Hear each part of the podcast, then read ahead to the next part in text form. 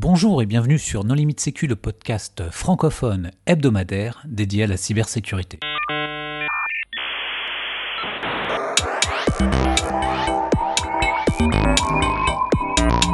Alors aujourd'hui, nous recevons Philippe Humeau de la société CrowdSec. Bonjour Philippe. Bonjour. Pour discuter avec lui, les contributeurs Non Limite Sécu sont Paul Amar. Bonjour. Jean-Philippe Gaulier. Bonjour. Hervé Chauvet. Bonjour. Nicolas Ruff. Bonjour. Et moi-même, Johan Hulra. Alors Philippe, en préambule, est-ce que tu voudrais bien te présenter? Oui, volontiers. Donc, euh, je m'appelle Philippe Humeau. J'ai travaillé euh, auparavant dans l'IT industry, comme on dit, dans l'industrie informatique, euh, et notamment l'hébergement et la sécurité. On faisait du test d'intrusion, de l'hébergement sécurisé et de l'hébergement tout court aussi classique, dans une boîte que j'ai montée il y a 18 ans et puis que j'ai revendue et euh, voilà, c'est à peu près mon parcours d'entrepreneur. J'en ai monté plusieurs autres euh, qui ont plus ou moins marché. Et puis euh, j'ai investi dans quelques startups aussi par passion pour l'entrepreneuriat et, et, comme un investissement aussi. Alors quelle est l'activité de CrowdSec? Alors, on, on, édite, on est éditeur de logiciels, pour être précis, et de logiciels libres, pour être encore plus précis, puisque c'est un logiciel qui est sous licence MIT, donc on peut difficilement plus faire open source. Alors il y aura un débat avec euh, la 3 clause BSD, etc. Mais bon, globalement c'est très très très ouvert. Vous la connaissez cette licence, hein, c'est celle de la Debian. Euh, et on édite un logiciel de sécurité euh, défensif qui a vocation notamment à remplacer Fail2Ban, qui est un peu vieillissant, mais en lui ajoutant pas mal de nouveautés et de trucs sympathiques pour la suite. Alors qu'est-ce que faisait Fail2Ban alors Fail2Ban, c'est un logiciel qui a 16 euh, ans, euh, qui a été développé comme un TP en fait euh, pour faire du Python, pour s'entraîner à Python, de la part de Cyril Jacquet, de mémoire, un Suisse, avec qui on est en discussion d'ailleurs, et ainsi que le reste de l'équipe de Fail2Ban. Et l'idée, c'était tout simplement de regarder les logs et de voir bah, ce qui, les tentatives répétées d'intrusion. Alors, les brutes force par exemple de mots de passe sur du SSH euh, ou des, tentatives pour scanner un site web et on retrouvait beaucoup de 404 dans des logs, ce genre de choses. Donc il parçait les logs et quand il voyait quelque chose d'un petit peu euh, d'un petit peu répétitif, il considérait que c'était un trop de fail et donc du coup il les bannait. Fail to ban. Et donc euh, c'est de là que c'était né et ça globalement ça nourrissait votre firewall pour bloquer les IP qui étaient qui étaient un petit peu agressives. D'accord, donc vous êtes parti de cette idée, et qu'est-ce que vous avez ajouté, modifié euh alors ça vient de loin en fait, et, Hervé euh, d'ailleurs connaît l'histoire, euh, puisqu'on avait fait des tests sur un cloud de sécurité qu'on avait développé à l'époque chez NBS, et on avait empilé plein de couches, et les couches qui n'existaient pas, on les avait développées, comme notamment Naxi, le, le, Web Application Firewall que vous connaissez peut-être pour Nginx. On avait développé d'autres composants aussi avec Thibaut, mon acolyte, hein, qui est de nouveau le directeur technique de cette aventure. Et euh, tous ces composants, y compris Feltoban et d'autres, reportaient à un espèce de, container central où on stockait toutes les violations de sécurité. Et puis, on distribuait ensuite des règles de ban à l'intégralité de la surface de notre firewall pour bloquer ça auprès de toutes les machines euh, qu'on pouvait avoir. Et ça marchait bien. Ça marchait super bien. C'était très rigolo de voir un gars écraser 3000 IP pour tenter de faire 1% de scan web. C'était assez drôle. Sauf que c'était pas transportable du tout. Il fallait tout un barnum, une équipe de SecOps, de DevOps, de la compliance, des heures de, deploy, euh, de configuration, de tuning. Ça marchait très bien, mais ça marchait chez nous et pas ailleurs. Là, l'idée, c'était de faire justement quelque chose qu'on pouvait transporter. On pouvait installer chez soi facilement, qui ferait peut-être pas autant de choses, mais qui ferait déjà très bien beaucoup de choses et qui permettrait bah, une installation très simple en quelques clics. Euh, donc, oui, de remplacer Fail2Ban, et aussi de partager les IP qu'on a bloquées parce qu'elles avaient un comportement agressif euh, entre tous les membres du réseau. Et justement, comment marche en fait ce partage d'informations entre, entre personnes dans le réseau? Alors c'est beaucoup de complexité évidemment dans plein d'aspects. Déjà, il y a l'aspect juridique que je vais peut-être couvrir en premier, euh, et notamment le RGPD, mais pas uniquement la CNIL, parce qu'on est basé en France et donc on dépend du droit français. Euh, et puis il y a deux autres aspects, le poisoning, parce qu'on pourrait être mal intentionné et faire croire que l'IP d'Hervé, par exemple, attaque tout le reste d'Internet et qu'il faut absolument le bloquer. Et je suis sûr qu'il y aurait des gens joueurs là dans ce podcast pour le faire, hein, dès le premier jour. et le, dernier point, c'est le faux positif, qui est un peu la, la plaie d'où tous les produits de sécurité du monde. Donc on va les traiter dans l'ordre. Le premier, donc le légal. L'aspect légal, c'est qu'on n'exporte que le minimum nécessaire. Et quand on dit minimum nécessaire, c'est un timestamp, donc quand est-ce que l'attaque a eu lieu, l'agression a eu lieu, l'IP qui a commis cette agression, et le scénario, puisqu'on parle de comportement, euh, c'est décrit par des scénarios en YAML, donc le scénario qui a tilté. Et donc du coup, euh, on n'a que ces trois éléments qui sortent du système d'information du, client, enfin de la personne qui participe au réseau. Et bien sûr, ces éléments sont timés par un PIA auprès de la CNIL euh, et sont enregistrés de toutes les manières nécessaires en, termes légaux, avec les durées de rétention minimum possibles, etc. etc., etc. Donc ça, c'est l'aspect légal. Le deuxième challenge, c'est le faux positif. Pardon.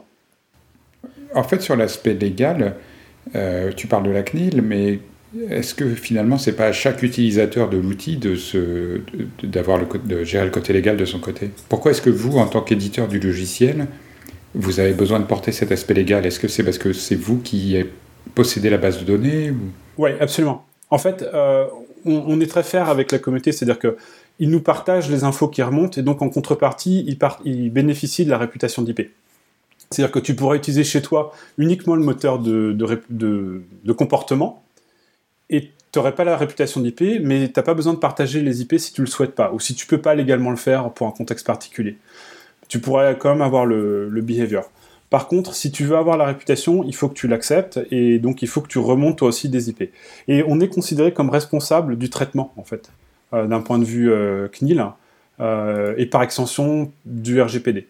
Donc comme c'est nous qui distribuons, qui nettoyons, qui agrégeons, qui stockons toutes ces IP, et qu'en fait l'utilisateur lui ne fait que les transmettre, il n'est pas soumis aux mêmes contraintes que nous, et puis par ailleurs lui c'est un particulier et nous on est une entreprise. Donc euh, c'est pas la même législation. Alors ça ce que tu nous dis c'est vrai pour les utilisateurs qui seraient européens, mais euh, comme euh, tu l'as très bien dit c'est un logiciel libre, un logiciel libre qui on l'espère s'utilise partout à travers le monde.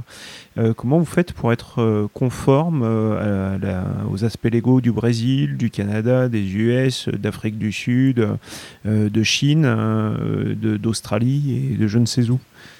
Alors absolument, c'est une excellente question et c'est une question qui, nous coûte beaucoup de sous auprès de nos cabinets d'avocats qui sont très pointus et qui font bien le boulot. Et ils nous ont expliqué la chose suivante. En gros, ils nous ont dit, vous savez, on est dans la législation la plus pointue, la plus exigeante au monde à peu de choses près. Ce qui veut dire qu'une fois que vous êtes compatible avec le CNIL et la, RGPD, enfin la CNIL et le RGPD, pardon, euh, vous êtes compatible avec à peu près tout ce qui peut se faire dans le monde en termes de gestion de données privées. Je sais que c'est une simplification du sujet, mais je le crois au moins sur ces aspects-là. Il m'a dit quand on en sera à rentrer dans les, vraiment les détails quantiques de, de la législation, euh, je, sais pas moi, aux Bahamas ou en Corée du Sud, euh, peut-être qu'on aura déjà suffisamment réussi pour avoir vraiment une euh, user license par pays. Mais euh, il m'a dit vraiment, globalement, une fois que vous êtes compatible RGPD et CNIL, vous avez fait le boulot. Quoi. Mais je pense que c'est une bonne question de Jean-Philippe. Je, juste, je me permets de rebondir rapidement. Je crois qu'en Chine, justement, il y a euh, des arrêtés euh, là qui sont en train d'avoir lieu pour que justement aucune donnée personnelle ne puisse sortir de Chine et doivent être traitées, enfin, qu'elle ne puisse être traitée que sur des clouds souverains chinois. De mémoire, c'est le cas. De mémoire, c'est le cas en Slovaquie.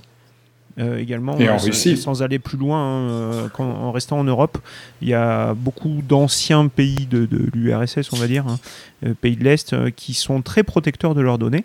donc tu fais bien de le souligner, Paul. Hein. et puis j'avais aussi le contexte légal américain très fort avec Patriot Act, Cloud Act, etc. donc je, voilà pourquoi j'appuyais, mais merci Paul de rappuyer dessus. Alors pour la Chine, je ne sais pas non plus quelle est la définition de données personnelles. Même en Europe, c'est pas si simple en fait. L'IP est considéré comme données personnelles, mais à partir du moment où c'est un attaquant qui vient euh, chez vous, et donc euh, de ce fait il, s'annonce pas, il dit pas qui il est, etc., etc., euh, que c'est probablement pas son IP à lui, mais une IP d'un tiers. c'est un problème juridique qui est pas si simple que ça à régler. Je vous rejoins, on est très attentif sur ces points-là et on fait le boulot sérieusement. ça prend du temps et les législations évoluent. On, a aussi une euh, problématique de souveraineté souvent. Par exemple, il y a des gens chez, euh, Google, qui nous ont dit, euh, nous on voudrait pouvoir faire du private sharding. C'est-à-dire qu'en gros, on pourrait vouloir dans le consensus, je vous expliquer ce qu'est le consensus juste après, mais c'est la chambre où sont prises les décisions et pesées les décisions de bannir une IP ou pas. Et on voudrait un consensus qui ne dépende pas, par exemple, de certains pays auxquels on ne fait pas forcément confiance. on leur dit, mais nous, on est déjà là pour traiter de façon centrale ces sujets-là. Donc ce que vous recevez, c'est déjà des IP qu'on a vérifiés, nous, comme étant co-vérifiés et corrélés, euh, comme étant dangereuses. Mais oui, mais on veut pas de signaux qui viennent de certains pays, euh, et on veut que des pays amis euh, dans notre consensus. Donc ils nous demandent, par exemple, d'avoir un consensus privé entre pays auxquels ils font confiance. Et donc on arrive au deuxième, au troisième point qui sont importants, justement le faux positif et, le poisoning, qui sont évidemment les, deux pires possibilités. alors le faux positif pour tout le monde hein, en sécu, et, et, le poisoning spécifiquement dans notre cas pour la réputation d'IP. Alors on règle les deux problèmes avec le même moyen, qu'est-ce qu'on appelle la consensus chamber, donc la, chambre de consensus. On va voir ça comme une espèce de tribunal. On va avoir des gens autour de la table qui ont un trust rank. Donc par exemple, mettons Hervé participe au réseau depuis plus de six mois. On lui fait confiance, il a toujours fait des reportings où il n'y a jamais eu aucune erreur et où il n'a jamais essayé d'intoxiquer le système. Donc Hervé a un trust rank 1. D'accord? Et puis on peut avoir euh, Nicolas, par exemple, qui vient d'arriver dans le réseau, qui est un nouvel utilisateur c'est pas qu'on lui fasse pas confiance, mais on lui donne un trust rank 2 et il va devoir faire ses preuves, d'accord, au travers du temps. Euh, à chaque fois que Nicolas, le trust rank 2, va faire euh, une détection exacte corrélée, soit par Hervé, parce qu'il a un trust rank 1 et qu'on connaît déjà Hervé pour être quelqu'un de sérieux, dans ce cas-là, il va gagner un peu de réputation et il va monter en trust rank.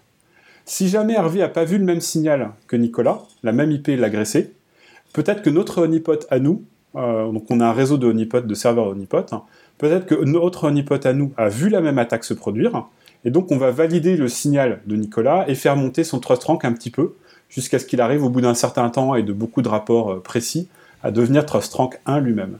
Notre honeypot à nous, il est trust rank 0. Et en parallèle, on a deux autres éléments qui nous aident à, établir un consensus. Une liste de canaries, euh, qui est crowdsourcée aussi. Donc ce sont des IP qu'on a interdiction de shooter, en fait. Typiquement, on peut avoir, mettons, le Googlebot dedans. C'est toujours une mauvaise idée de, blacklister le Googlebot, en général. Et euh, alors tout le temps peut-être pas, mais quand on a un site de e-commerce par exemple, ou quand on a un site qui a envie d'être visible sur Internet, c'est pas une bonne idée. Euh, dans ce cas-là, si vous bloquez le Googlebot, ça peut être parce que votre scénario est peut-être un petit peu trop sensible. Voilà, il a fait un crawling agressif, le bot, bah oui, c'est son boulot. Hein. Euh, donc vous allez peut-être vouloir le bloquer parce qu'il est un peu trop agressif. Mais pour autant, on sait que c'est une IP qui est clean. C'est-à-dire, elle n'a pas, vocation à vous attaquer. Donc elle fait partie d'une liste blanche qu'on appelle la liste de canaries, comme les canaries dans les mines euh, au 19e siècle, euh, que les mineurs avaient auprès d'eux. Comme ça, si jamais ils mettaient un coup dans une poche de gaz, le, canari mourait et eux, ils pouvaient évacuer la mine avant qu'elle explose. Donc on a une liste de canaries. On sait que IPv4 est arrivé à, son terme en, matière de distribution. comment vous gérez la problématique du NAT et donc de plusieurs entreprises, plusieurs pays peut-être, euh, ou plusieurs régions euh, qui, euh, qui, qui, seraient potentiellement blacklistées? Alors, déjà, le NAT, c'est une vraie question de fond. Alors, l'IPv6 est géré par le produit, disons-le au passant, comme ça c'est plié. L'IPv4, effectivement, on a un peu plus de 3 milliards d'adresses et, dont, et pour 8 à 9 milliards d'équipements derrière, voire plus. Donc, ce qui veut dire qu'on a plusieurs utilisateurs derrière une même IP potentielle. Donc déjà, on a beaucoup, beaucoup d'éléments euh, pour euh, éviter de faire un drame là-dessus.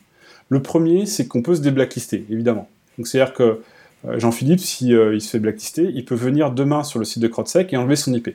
Vous allez me dire, c'est un peu simple dans ce cas-là. Moi, si je suis un pirate, je viens et j'enlève mon IP. Oui, sauf qu'il y a une pénalité croissante en termes de temps. Donc la première fois, c'est gratuit. La deuxième, ça va prendre une semaine. La troisième, ça va prendre encore plus de temps. L'idée étant qu'on veut inciter l'administrateur à nettoyer ses machines et qu'il arrête de laisser traîner des zombies dans son réseau, et que s'il se refait blacklister, bah, il va devoir se redéblacklister tout seul comme un grand. Euh, ensuite, pour le NAT, on incite nos utilisateurs à ne pas dropper la connexion. C'est super violent. Euh, on leur dit, par exemple, si vous êtes sur une couche web, on, traite n'importe quelle couche, mais si vous êtes sur une couche HTTP, envoyez un captcha. C'est beaucoup moins violent que de juste faire un gros drop dans votre firewall.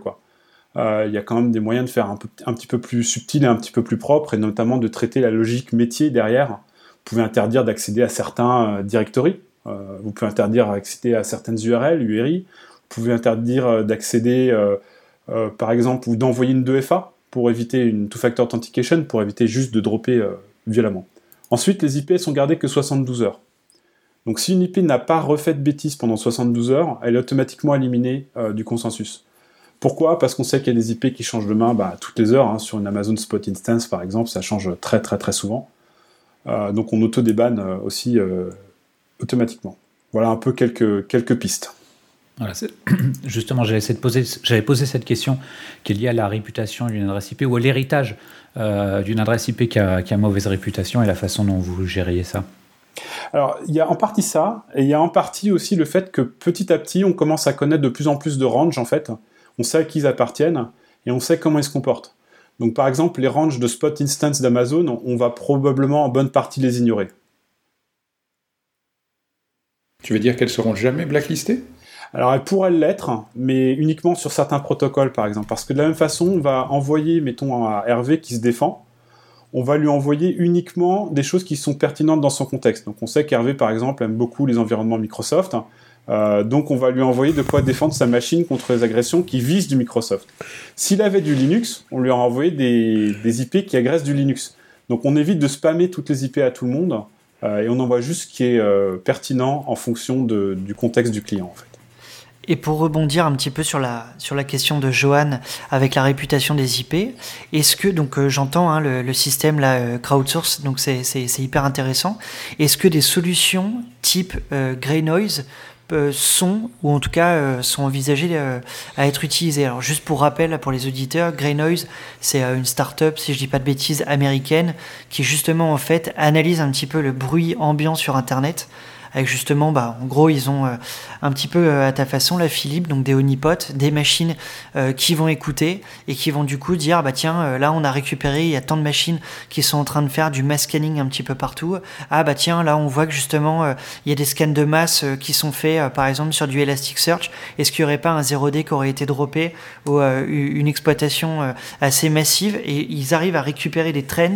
Est-ce que ça, c'est des choses justement sur lesquelles, en tout cas, vous envisagez de travailler? C'est déjà quelque chose qui est dans le pipe ou en fait non et concrètement ça n'a pas trop d'intérêt avec euh, la solution CrowdSec que tu nous présentes alors oui, oui, plutôt, euh, Paul. C'est-à-dire que d'un côté, nous, le client peut utiliser une source de threat intel externe et la plugger directement dans CrowdSec, puisqu'on autorise l'injection de whitelist, de blacklist euh, et de sources externes. donc ça peut être effectivement Grenoy, ça peut être d'autres d'autres acteurs du marché qui sont connus pour fournir de la bonne threat intel, avec grand plaisir. Ça peut être aussi, par exemple, si vous avez un prestataire qui, chauffe, par exemple, les caches des sites web euh, euh, de e-commerce. Vous savez, on fait une mise à jour juste avant le Black Friday, on vide le cache, le site a un effet call cache, donc quand les premiers clients arrivent, il est débordé parce qu'il régénère son cache, etc. Donc les e-commerçants, ce qu'ils ont fait depuis longtemps, c'est qu'ils chauffent leur cache. Donc euh, ils, ils dropent la base, enfin ils dropent la base, ils la mettent à jour, ils mettent leur page en ligne, ils font chauffer le cache. Mais si on a un sitemap qui n'est pas à jour, ça va faire plein de 404. Donc le prestataire, il va se retrouver blacklisté avec une solution comme la nôtre. Donc là, ce qu'on va faire, c'est qu'on va mettre dans la whitelist les gens dans lesquels on a confiance ou dont on sait qu'ils sont un peu, un sketchy sur certains aspects de leur, gestion. Donc de ce côté-là, du côté client, vous pouvez le faire. Et de notre côté à nous, c'est là où ça devient le plus intéressant. En fait, on rentre dans un écosystème qu'on découvre et qu'on est en train de, cartographier autour de nous. Et cet écosystème, il est, il est fascinant parce qu'il y a, plein plein d'acteurs historiques, il y a plein de nouveaux acteurs et on a un peu tous intérêt à travailler ensemble. Je m'explique. Nous, on s'adresse essentiellement à SMB pour nos, offres premium. On ne cherche pas à attaquer les grands comptes. Donc par exemple, un, tel 471, euh, lui, il va viser plutôt des grands comptes, il va vendre une formule à 20, 40, 60 000 euros par an. Euh, nous, on vend des trucs à 50, euh, notre plus grosse formule, tu vois, ça va être genre 30 000 dollars par an, quoi. Mais la grande majorité, ils vont payer 30 ou 50 dollars par an. Et donc pour ça, on peut leur fournir de l'information, puisque nous, on a la masse, on a une masse énorme qui travaille pour nous, puisque tous les gens du réseau travaillent pour nous quelque part. Donc, euh, et ils traitent et ils processent du log en local et entre guillemets gratuitement pour nous. Nous, en retour, on leur fournit cette réputation d'IP et un logiciel qu'on leur promet de maintenir au, top en termes de détection. Et donc, du coup, on échange en fait. On dit voilà, bah, si vous avez euh, des choses intéressantes à m'envoyer, moi je peux vous en envoyer aussi. Voir, on peut collaborer ensemble, voir ce que j'aimerais terme, c'est qu'on ait une API commune avec tous ces gens-là et qu'on puisse dire, bah voilà, euh, je vous retourne une information, et si vous avez pris l'abonnement Shodan chez moi, Shodan HQ, hein, qui est un, des players, eh ben, je vous retourne l'info et je vais payer moi Shodan. Si vous avez demandé euh, chez Greynoise et chez moi, bah, je vais payer Greynoise, et puis je vous réponds aussi pour les deux. Et avoir une espèce d'unification en fait de, de, ces acteurs, j'adorerais pouvoir faire ça. On verra si ça peut voir le jour, mais en tout cas, oui, il y a beaucoup de collaborations qui sont en train de se mettre en place. Je, reviens sur le, je reviens sur le je reviens sur le mécanisme de consensus. Euh, aujourd'hui, on sait que une des raisons pour lesquelles euh, les anti-spam, les listes de RBL ne fonctionnent pas, c'est parce qu'il euh, il y a beaucoup d'IP qui sont blacklistées de manière massive. Hein. c'est souvent des classes C. on en sort difficilement. C'est géré soit par des robots, soit par des gens justement qui t'aimaient pas trop et donc qui t'ont mis dedans. Aujourd'hui, comment vous assurez Alors, j'ai bien compris tous les, tous les consensus hein, que, que, tu nous as mis en place. Euh, mais comment vous vous assurez qu'un pirate euh, ne va pas, par exemple, avec euh, du scan en UDP ou alors des, choses poussées sur du TCP, faire rentrer des adresses IP, même si ce n'est que pour 72 heures, hein, comme tu l'as précisé, et, ainsi provoquer des dénis de services distribués. Donc je vais dire n'importe quoi, mais j'en ai après la, la, boulangerie du coin pour Black Friday. Euh, et je vais m'assurer euh, de vous faire blacklister euh, son IP pour qu'un maximum de clients puissent pas y aller ce jour-là. Alors, il y a beaucoup d'aspects différents dans ta question, Jean-Philippe. Donc, je vais prendre un par un. Déjà, l'UDP, c'est un protocole qui est très, très, très, très compliqué à adresser parce que, comme on le sait tous autour de la table et probablement chez les auditeurs, c'est un protocole avec lequel il est extrêmement facile de masquer son IP et de faire ce qu'on appelle du spoofing. Euh, y compris sur des réseaux publics. Donc là, tenir compte d'une détection UDP, c'est vraiment complexe. On va le faire uniquement si nous-mêmes, dans notre honeypot à nous, on a vu la même attaque. Donc pour faire court, uniquement si nous, on, la voit. Euh, on ne peut pas prendre le risque de blacklister sur de, sur l'UDP euh, qui ne vérifie pas sa source. Ensuite, faire du spoofing sur des réseaux publics en TCP, là, ça devient beaucoup plus compliqué quand même. Euh, c'est pas infaisable, mais c'est vraiment pas simple. Il vaut mieux compromettre la machine et l'exploiter plutôt que d'aller faire un spoofing complexe.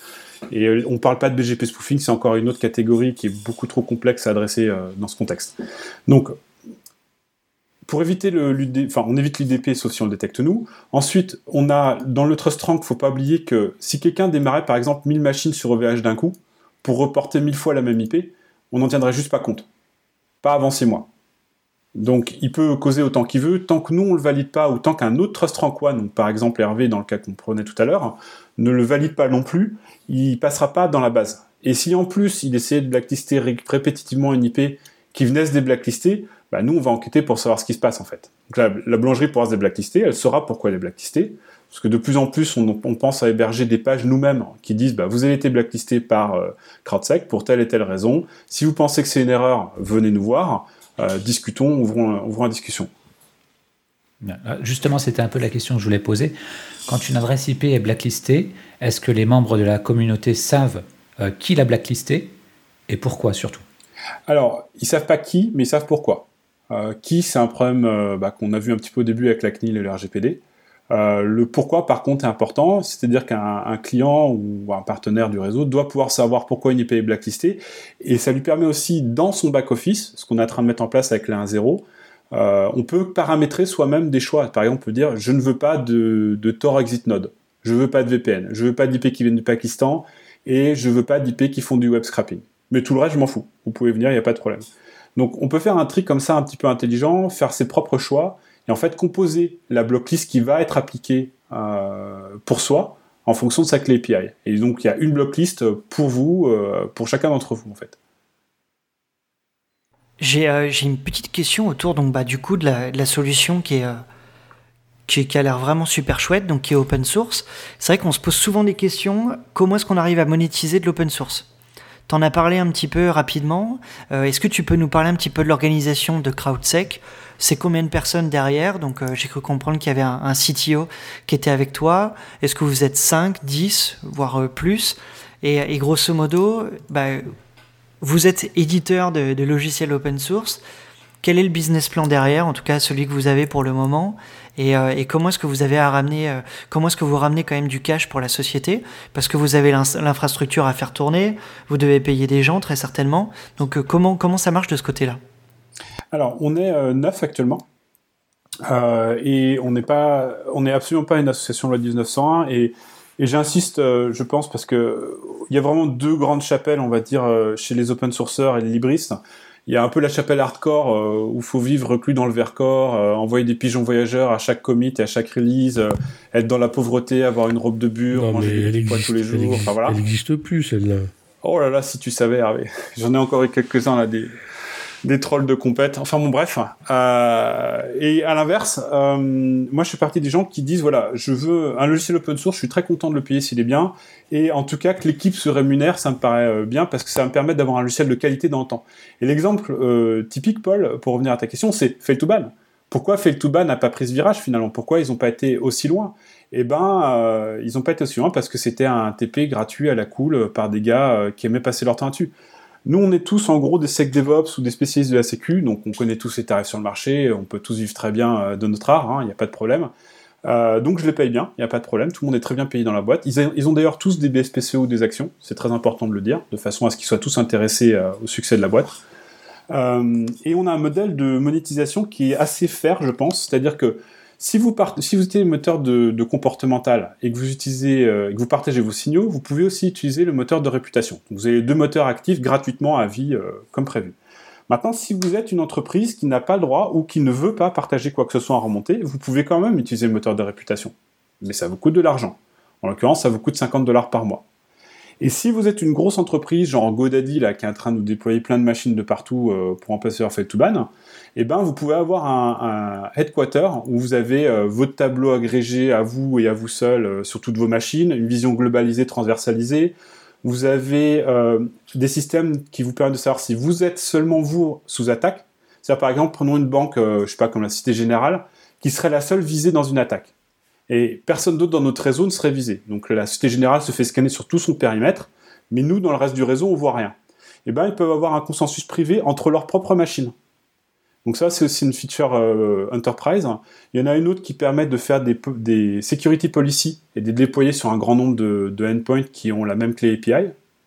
Je me rends compte que j'ai fait plein plein d'anglicismes assez moches là mais bon, désolé, euh, mais c'est un peu ce qu'on utilise dans le milieu. Donc euh, voilà, donc vous pourriez par exemple faire 3000 euh, machines divisées en 10 groupes avec 10, 10 politiques de sécurité différentes.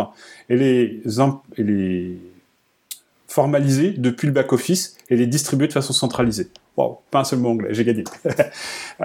donc ça, c'est une feature enterprise. Et puis, il y a quelque chose qui va venir bientôt aussi, c'est le machine learning on, vous imaginez bien qu'on acquiert des, quantités absolument faramineuses de données dans notre data lake. Donc on va creuser dedans pour voir des, ce qu'on appelle les signaux faibles. Alors les signaux faibles, c'est par exemple euh, une IP qui ferait juste une connexion sur le port 443, euh, hop, et qui part. Donc elle, vérifie juste si 443 ouvert. Ensuite, il y en a une autre, l'IPB, on va appeler la première l'IPA. L'IPB passe, et elle, elle fait un scan du site web. Et l'IPC, elle fait un SQL injection euh, en mode sniper sur votre Drupal 7.2 quelque chose qui a une faille dans le plugin, machin chose chouette. Bon, la première, on va pas pouvoir la bloquer. Elle a juste fait une connexion sur le port 443, c'est pas un comportement agressif, euh, point. La deuxième, on va la bloquer parce qu'elle est en train de faire un scan, soit, donc on va l'avoir dans la base. La troisième, éventuellement, au bout d'un certain temps, on l'aura aussi dans la base, euh, par effet de, rebond, puisqu'elle aura été détectée comme étant compromise des machines. Ok, soit. Mais si on fait du machine learning, on va peut-être se rendre compte de patterns entre l'IPA, l'IPB et l'IPC. Peut-être qu'elles passent par exemple à un quart d'heure d'écart les unes des autres. Peut-être qu'elles bougent en cohorte. Peut-être qu'elles ont un comportement qui varie de la même façon au travers du temps. Et donc on pourra euh, inférer le fait que l'IPA, l'IPB et l'IPC sont sous le contrôle de la même personne ou du même groupe. Et donc même si l'IPA n'a pas encore fait quelque chose de répréhensible, il faut la bloquer si vous la voyez arriver. Tu fais de l'intelligence artificielle, mais est-ce que tu fais de la blockchain? Parce que moi, j'entends consensus, je pense blockchain tout de suite. Alors, tu sais, c'est marrant ce que tu dis, Nicolas, mais en fait, on s'est fait chambrer par les investisseurs. Le premier investisseur qu'on a vu, il nous a dit euh, Ouais, on fait de la cybersécurité, ah, c'est super tendance et tout. Vous faites du SaaS, euh, low touch, c'est super. Low touch, ça veut dire c'est comme Dropbox, quoi. On met une carte bleue, il n'y a pas de commerciaux, justement. On met une carte bleue et puis on a un accès à un premium, etc. Et, euh, et à un moment, on leur dit Bah voilà, on va, on va juste faire du machine learning sur le log. Ils font C'est de l'IA euh, ouais, c'est de l'IA. Vous pouvez pas mettre de l'IA. Ah, pourquoi? Bah, Si vous mettez IA en plus cybersécurité, ça, ce machin, eh bah, c'est un mégo bullshit, les gars. Donc euh, il nous manque plus de blockchain. Et là, j'ai envie de leur dire, mais vous savez quoi? Oui, la blockchain, mais évidemment la blockchain. Pourquoi on n'aurait pas un ledger global qui permettrait de voir de façon transparente ce qui s'est passé euh, dans notre consensus et là où il est écrit? Et pourquoi on n'aurait pas un coin qui permettrait de rémunérer les gens qui participent à l'établissement du consensus, comme Hervé, euh, grâce à sa machine Windows. Euh, et qui en retour pourrait consommer des services premium. Faut, faut arrêter les fake news. Hein. Donc voilà, on y a pensé, on l'a pas fait, on l'a pas mis en place, on le fera peut-être un jour, j'en sais rien. En tout cas, l'intelligence artificielle, faut démystifier, euh, c'est juste un truc qui creuse dans des logs et qui fait des, on a des réseaux de neurones qui regardent s'il y a de la corrélation. C'est rien de plus, rien de moins. C'est pas un argument de vente pour nous. C'est juste une fonction qu'on va mettre dans le premium parce qu'elle a, je pense, du sens quand on a un data lake de la taille dessus qui est en train de se constituer. Bah, disons que vous faites du machine learning et vous comprenez ce que vous faites, contrairement peut-être à un certain nombre de personnes qui en parlent. Alors moi non, mais il y a des gens qui savent ce que ça veut dire et qui, qui bossent dessus, ouais, ouais, qui font des modèles, qui sont en train de, de, faire des premiers modèles d'apprentissage, etc., etc. Puis on se forme. Hein, euh, maintenant, les formations sur TensorFlow sont gratuites, hein, quasiment, donc euh, c'est assez facile d'aller apprendre. Euh, puis on a des gens autour de nous qui n'ont pas fait de la sécurité mais de l'IA, donc euh, ouais, je, je, pense qu'on y viendra. On n'est pas encore dessus pour être très honnête. En tout cas, voilà, la culture du libre, oui. La culture du libre qui paye bien des gens euh, talentueux euh, pour qu'ils se concentrent sur leurs tâches, encore plus. J'étais assez étonné parce que moi je suis allé sur le, votre site crowdsec.net et j'ai pas été fichu de trouver le bouton achetez-moi. Donc comment comment on fait pour pour acheter le produit ou, euh, Parce que pour l'instant, j'ai juste vu télécharger. Donc, euh, est-ce que quand je l'installe sur ma Debian, j'ai un paywall qui s'affiche comme sur certains sites ou, alors il y a un bouton. Avec une interface N-Curse. Euh, ouais, c'est ça, pour rentrer le numéro de carte bleue. Non, non, non c'est juste que pour l'instant, en fait, nos offres commerciales sont. C'est pas l'urgence, en fait. on a fait une levée de fonds, on a des fonds devant nous, on est des gens expérimentés. On fait d'abord le produit on met des bouts de features et d'utilisation et d'utilisateurs et de retour euh, client dedans. Et une fois qu'on sait ce que les gens veulent, on va développer euh, les fonctions. Là, pour l'instant, on en a une idée. On est en train de travailler ces fonctionnalités. On est en train de les vérifier euh, face à des cas d'usage réels. Et ensuite, on sortira nos offres premium en premier trimestre 2021 normalement. Parce qu'on n'a pas d'urgence à monétiser, on a un peu de confort là-dessus, c'est chouette, ça nous permet déjà de travailler le fond avant de travailler euh, les fonds. Oui, mais quand même, les investisseurs, ils ont euh, investi sur la base d'un business plan. Ouais. Absolument, ils ont investi sur la base d'un business plan et on leur a dit, les gars, l'urgence, c'est pas de faire de l'argent. Et ils ont entendu ce qu'on avait à dire. C'est-à-dire qu'on leur a dit, la première chose qu'on va faire, c'est déjà faire un logiciel qui tient la route, qui soit stable. Donc on a sorti une alpha en mars. On a sorti une bêta euh, en septembre. Ouais, mais en on vient de finir la phase de bêta et on fera des offres premium quand on sera prêt à faire du premium. En général, tu, tu fais rentrer les investisseurs pour faire du marketing et le logiciel, tu l'as fait sur tes fonds propres sans investisseurs. Euh, Est-ce que tu crois pas que c'est un risque là? Bah, En fait, ils peuvent pas vraiment voler dans les plumes. Déjà pour une raison simple. Euh, autour de la table, la personne qui a mis le plus d'argent réellement sur la table, c'est moi. Donc ils peuvent venir me voir en disant oui, mais qu'est-ce que tu fais de notre argent? Je leur dirais qu'est-ce que je fais de mon argent? Et de mon temps au passage aussi. Donc on peut parler de ça en premier. Ensuite, c'est des gens à qui on n'a pas, on les a pas trompés. On leur a dit la vérité. On leur a dit au début, on n'a aucune monétisation avant le Q1 2021. On leur ment pas. Hein. On leur dit il faut d'abord qu'on développe le site ah oui, de l'attraction. C'est maintenant Q1 2021. Ah oui, oui, mais attends, on travaille dessus déjà. On a déjà des, on a déjà des, des choses qui avancent bien. Et on a déjà des clients qui nous demandent à payer d'ailleurs. Euh, à qui on a dit pour l'instant c'est pas prêt. Et dès que ça l'est, on, sera ravi de revenir vous voir euh, pour vous proposer des offres premium. On discute avec des CTO de boîtes euh, intéressantes, des Sequoia, des Intercloud, des GoDaddy, Scale, plein, de, sociétés, notamment d'hébergement dans le monde, AWS et autres. Donc c'est des gens qui seront ravis de voir le premium quand il va arriver, ce qui rassure pas mal aussi nos investisseurs de voir que à la fois il y a cette traction, on a quand même 5% de plus d'utilisateurs par jour en moyenne, et à la fois que d'un autre côté, il y a de demandes premium, mais que c'est pas une urgence. Par exemple, chez Godaddy, l'urgence pour eux, c'est d'avoir une 1.0 qui tourne, qui soit déployable dans un environnement euh, euh, Red Hat euh, et CentOS, par extension, qui lise du journal D et qui soit capable d'avoir une couche d'abstraction en, API entre le, le, moteur fondamental et les plugins qui sont au-dessus, pour que eux puissent commencer à développer des choses de façon indépendante par rapport à notre propre roadmap. Donc c'est ça qu'on a travaillé en premier. Puisqu'on parle d'environnement, comment tu le positionnes dans ton infrastructure? Euh, alors là, il y a un, une grosse différence fondamentale. Alors il y en a plein avec Feltouban, mais il y en a une qui est fondamentale là-dessus. C'est que on est euh, stateless et decoupled. Alors, decoupled, ça veut dire qu'on peut se positionner euh, à un endroit, par exemple, je sais pas moi, sur le CIEM, ou, euh, ou sur les cloud trails euh, d'Amazon ou euh, quelque part dans un ELK ou j'en sais rien ou de la page log, enfin ce que vous voulez, et bloqué à un autre endroit. En fait, le logiciel d'analyse il fait son boulot, et le logiciel qui bloque, c'est ce qu'on appelle un bouncer. Et des bouncers logiciels, on en a plein différents, c'est sur hub.crowdsec.net. Et vous pouvez avoir un, bouncer qui va, par exemple, bloquer du Magento, enfin, au niveau logiciel dans le Magento, dans du WordPress ou euh, en iptable ou en n'importe quoi.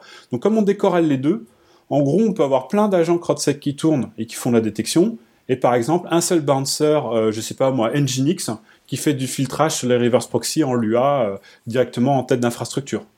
Et comme on ne bloque pas le flux, on n'est pas là pour, euh, pour casser quoi que ce soit dans le flux.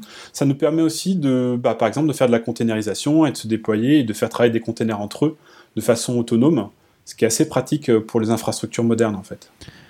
On parle de logiciels libres, on parle de euh, pare-feu massivement multijoueur. Hein. Est-ce que euh, derrière, on parle euh, de NetFilter? Est-ce qu'on parle d'IPTables Est-ce qu'on parle de NFTables Tu viens de donner quelques indications. Et est-ce qu'on travaille avec des, des copains comme sur Ikata? Pour le SIEM Et est-ce qu'on prévoit d'avoir des contributions à NetFilter? Alors, beaucoup de questions en une. Euh, pour les firewalls, alors déjà, les firewalls, oui. Euh, NetFilter, euh, déjà fait. NFTable, en cours de réalisation. et d'une manière plus générale, il est tout simple de, de, coder ce qu'on appelle un bouncer et de le déployer à n'importe quelle échelle. Là, par exemple, une fois qu'on a fini la librairie PHP, on pourra faire un bloqueur PHP pour n'importe quelle langue, n'importe quel framework PHP comme on veut, en Symfony, en Magento, en WordPress, en ce qu'on veut. On va en faire un pour JS, etc. Quand il s'agit de jouer avec les petits copains, nous on est pour. Euh, sur Ikata, euh, entre autres, il y en a plein d'autres qui sont euh, tout à fait pertinents, intéressants, pointus, des gens qu'on admire ou avec qui on a envie de bosser. Les Français, par exemple, de chez Traffic, Envoy, The Hive, OSEC, etc., etc. C'est des gens avec qui on a envie de bosser, avec qui on se rapproche petit à petit. bon, faut qu'ils nous voient sur leur radar. Hein. Euh, mais une fois qu'ils vont nous voir, et on est ravi d'établir des contacts avec eux et de, jouer euh, collaborativement ensemble, puisque tu as raison, hein, le but c'est de faire un, gros euh, waste du firewall mondial, quoi, un peu de choses près. et j'ai oublié la dernière partie de ta question, excuse-moi. C'est une bonne question. Bon, bah, en tout cas, voilà, on est tout à fait pour jouer avec les copains. On a un aire de jeu qui est défini, qui est balisé on est concentré sur une chose et une seule, donc on n'a pas de raison d'aller être en conflit avec d'autres. Je pense, je pense, que la, dernière question, c'était euh, contribution noyau. Alors, on n'a pas de contributeur noyau parce qu'on n'a personne qui a les capacités ou qui l'a déjà fait. Les capacités peut-être, mais qui l'a déjà fait, non. Euh, c'est déjà super long de se faire intégrer dans la Debian, donc avant de se faire intégrer dans le noyau, ça va prendre du temps. Euh, le plus proche qu'on ait, c'est euh, Willy, euh, qui, qui, a codé HAProxy, qui lui est contributeur kernel. On n'a pas vraiment de raison d'aller mettre ça dans le kernel directement, ça pourrait être un petit peu risqué. On, aime bien être dans le user space, parce que justement, comme on n'est pas bloquant, comme on est stateless, on n'a pas vraiment de raison plus fondamentale de descendre dans les couches. Si on doit imaginer par exemple un client qui aura besoin de, de gérer, je sais pas moi, 50K requêtes secondes, euh, il va probablement multiplier, euh, enfin diviser pour mieux régner la charge et bloquer en un endroit centralisé. Mais il est peu probable qu'il fasse une analyse comportementale, bien qu'elle soit très très très très légère. Hein. Euh, je veux dire, c'est du Golang, c'est quasiment du C. Alors je sais que je vais faire sauter les puristes, Nicolas en premier, mais franchement, on est très très très proche du C en termes de performance. Euh, donc du coup, c'est vrai que c'est facile de traiter des grands volumes euh, et de les distribuer. Tu as dit tout à l'heure... Golang, euh, c'est très rapide, sauf quand vient le moment du garbage collection tu, as dit tout à l'heure, euh, notre cible actuelle, c'est les SMB, euh, donc petites et moyennes entreprises. Euh, admettons que je sois une administration, donc moyenne administration, grande administration ou, grand compte. j'ai suivi les recommandations de sécurité qu'on m'a données, donc j'ai acheté trois firewalls de marques différentes et de pays différents pour ne pas me faire trouer par le premier pirate qui passe. J'ai rajouté peut-être un, un FireEye au milieu. Comment je fais pour euh, utiliser euh, CrowdSec avec euh, toutes ces technos? C'est possible ou aujourd'hui c'est bloquant? Alors, c'est possible parce que la plupart d'entre elles causent R6 LogD, donc, ou JournalD. donc globalement, ou Apache Log. Enfin, en gros, toutes les grosses appliances du monde, c'est soit de l'Apache Log, soit du JournalD, soit du syslogd. Euh, c'est possible aussi parce qu'en fait, on développe des data connectors on continue, des data sources, de l'acquisition de data sources tout comme on développe des bouncers, tout comme on développe des scénarios. Maintenant, ce qu'on espère et ce qui est en train de se mettre en place petit à petit, c'est que la communauté va aussi elle-même contribuer beaucoup là-dessus, et on a un gros espoir là-dessus évidemment. C'est-à-dire que si elle est capable de nous développer un connecteur, je sais pas moi, pour l'AS400, tu vois, on n'a pas d'AS400 euh, dans la maison, j'en ai pas un dans, mon sous-sol et j'en veux pas. Euh, bon, donc du coup, je peux pas développer de connecteur pour l'AS400. Et il, il parle peut-être pas R6 LogD. Donc dans ce cas-là, ce qu'il faut, c'est euh, que quelqu'un qui a un S400 le fasse. On va le mettre sur le hub. On le laisse même monétiser son connecteur s'il veut. Après tout, s'il a fait un gros boulot et tout, euh, il a le droit de gagner sa vie avec. On l'incite à faire de la MIT, mais s'il veut pas, c'est pas un problème. Et on le laissera le monétiser et on aura une marketplace pour que les gens puissent monétiser leur scénario, leur connecteur et leur bouncer s'ils veulent. Euh, mais l'idée, c'est vraiment de distribuer la charge de travail pour faire l'acquisition de plus de flux possible quand c'est des flux qui ne sont pas standardisés euh, unixiens, on va dire. Après, on a notre part du boulot à faire aussi. Hein. Euh, par exemple, pour pouvoir protéger la machine d'Hervé, il va falloir qu'on se farcisse les logs Windows. Et ça, c'est pas simple. Et on veut bosser avec Azure. On veut bosser avec macOS, on veut bosser avec tous ces gens-là. le Golang, ça permet de faire des portages facilement. mais par exemple, comme on sait tous, bah, le format de log qu'utilise Microsoft n'est pas le même. C'est pas toujours simple d'interagir avec les logs dans Azure, c'est voire même souvent compliqué, on va le dire comme ça. Euh, donc bon, bah ça c'est un effort que nous on doit porter. On va pas le faire porter sur la communauté. Et on voudrait pas non plus que quelqu'un sorte un connecteur en disant voilà tout le monde c'est 3000 euh, balles le connecteur parce que vous voulez faire du Azure. Alors que l'idée c'est plutôt que le plus grand nombre l'utilise et que le connecteur soit gratuit. Voilà, on veut pas leur couper leurs sources de revenus, mais on veut pas non plus qu'il y ait une monétisation extrême faite sur des choses euh, trop large base en fait. Ok Philippe, est-ce que tu voudrais apporter le mot de la fin?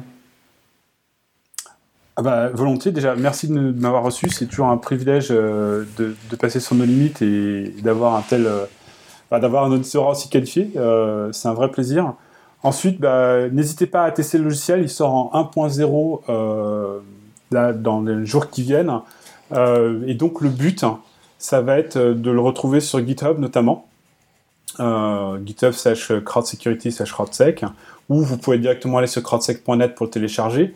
Euh, la 1.0 apporte bah, voilà, cette API qui permet à la communauté de contribuer autant qu'elle veut, euh, d'apporter ses propres connecteurs, ses propres bouncers, ses propres scénarios euh, de façon stable et durable dans le temps. C'est une version qui va avoir une durée de vie assez longue. on a versionné la grammaire, donc on est prêt à accueillir la communauté. On espère qu'elle viendra nombreuse répondre à l'appel. on estime qu'il y a à peu près un demi-million de machines qui tournent sous Fail2Ban. on pense que déjà on peut les aider du jour au lendemain et si des gens veulent nous rejoindre pour nous aider, ce sera avec grand plaisir. Et si les gens veulent te contacter, quels moyens ils utilisent? L'email, c'est bien. Alors, moi, on peut me joindre directement. Hein. Je n'aime pas être déconnecté. Euh, j'aime bien être les doigts dans la prise avec ce qui se passe. Donc, euh, c'est philippe at tout simplement. Euh, et le directeur technique, c'est thibaut at Et puis, on discute beaucoup avec notre communauté en live sur Gitter, qui est un chat temps réel hein, avec, enfin, autour de GitHub. Et puis, on a un discours, qui est un forum froid, on va dire, où on peut exposer un cas d'usage et où l'équipe va se pencher dessus et répondre sur la meilleure façon de, répondre au cas. On a eu le cas récemment avec un, quelqu'un qui se prenait du credit card stuffing par 3000 IP différentes.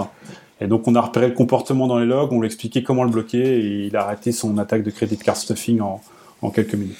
Alors CrowdSec, c'est R-O-W-D, hein, comme la foule en anglais. Absolument.